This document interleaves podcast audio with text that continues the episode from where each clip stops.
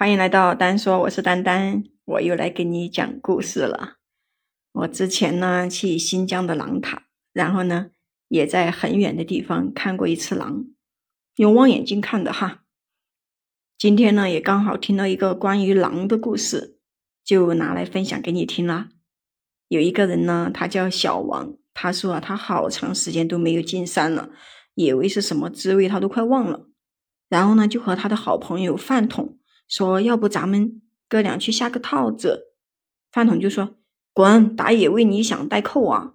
现在查的这么严，要请你去啊，我是不去的哈。”谁知道他这是说者无心，听者有意。那个饭桶呢，就一大清早的就准备上山去抓野味，还一直呢要让他也跟着去。小王就说：“我去可以，不过有事你自己负责哈，我可不管你啊。”饭桶就说：“行，一定，只要你跟着我上山呀，跟我做个伴。”然后开车两个人就开了三个多小时才到山下。饭桶呢就开始忙起来了，又是抓鱼又是捕鸟的。地面呢就整了一个夹子在那里套，忙活了一个上午，在山上面吃过午饭以后，一直玩到傍晚，他们才感觉到很累。小王呢就好想回家睡一觉，然后就叫饭桶。哎，死胖子，得走啦！他突然之间呢，也听到了一声嚎叫。听着这个叫声啊，小王吓得浑身的冰冷，跑过去一看，果然那个地面上夹着一只狼。那只狼呢，用那种仇恨的眼睛一直瞪着他。饭桶呢也跑了过来，他的胆子大，慢慢的靠近说：“我们干脆一棒子敲死他，然后咱们就跑。”他看到饭桶的眼神冒出了杀意，然后就一把把他拉了回去，说：“你疯了吗？狼会记仇的。”然后那个饭桶说：“我可管不了那么多，就因为记仇才要打死他。”也不知道那个饭桶从哪里就拿出来了一条棍子，朝着那个狼的头就给打了过去。那个狼呢，中了一棍子就倒在地上，饭桶是拔腿就跑，然后呢，把他一个人给丢在山上了。小王呢，到处四处看看，那个狼呢，也看着四处的山林，然后又回头看着那个饭桶跑去的方向。小王呢，两腿都打颤，马上就想起了他姥姥之前给他讲过一个故事，说狼要是回头了，要么就是报恩，要么就是报仇。他就大着那个胆子，一步一步的往狼的前面走，生怕他会突然扑上来给他咬一口。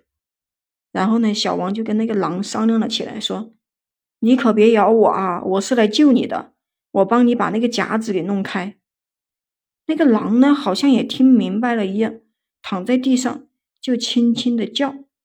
小王呢，小心翼翼的就慢慢的把那个夹子给掰开，拿出了狼的一条腿，然后那个狼就用三条腿蹦着跳着的跑出去好远，然后小王就开始往山下走。他就突然又听到了一声狼叫，吓得他就毛骨悚然，回头看了一眼，发现那个狼呢又回头看着他。小王就心里面在想：狼又回头了，难道是他把我也给恨上了吗？然后就疯了一样的往山下跑，途中一点都不敢停下来。事情过去三个月以后，小王下班回家，发现门口多了一样东西，竟然是一只死了的兔子。他就大骂一句：“谁呀？这死动物往我家的门口扔！”又没有人回答他，他就直接扔掉了。过了三天，他又发现一只死了的山鸡，可把他给气坏了，又扔出去了。他就突然意识到一个问题：今天的鸡和那天死了的兔子，刚好是隔了三天，再过三天正好是星期天，说不定呢，可以抓住这个家伙。到时候看他怎么收拾，往人家门口扔死动物，这也太不道德了。星期天晚上呢，他突然听见门口有声音，就赶紧打开门看了一下。哇，这一看，吓得他是冷汗直流啊！门口竟然是一只狼，正叼着一只大野鸡。看了一下，那只野鸡还活着，那个鸡爪子啊，还在一直抖个不停。狼看见他以后，丢下野鸡就跑了。他直接就被眼前的场景给吓傻了，看着那个狼离去的背影，后面的那条腿明显的不太方便。小王呢就强迫自己镇定下来，看着地上的野鸡。这狼难道是来报恩来了？当晚呢，他就把这个野鸡给吃了。以后呢，每隔三天，这个狼都会给他送一次野味，一直这样过了三个月。今天呢，也是那个狼来送野味的日子。他到底会送什么呢？小王呢有点馋了，但是看着这个天上在下雪，都这个时候了，狼应该不会来了吧？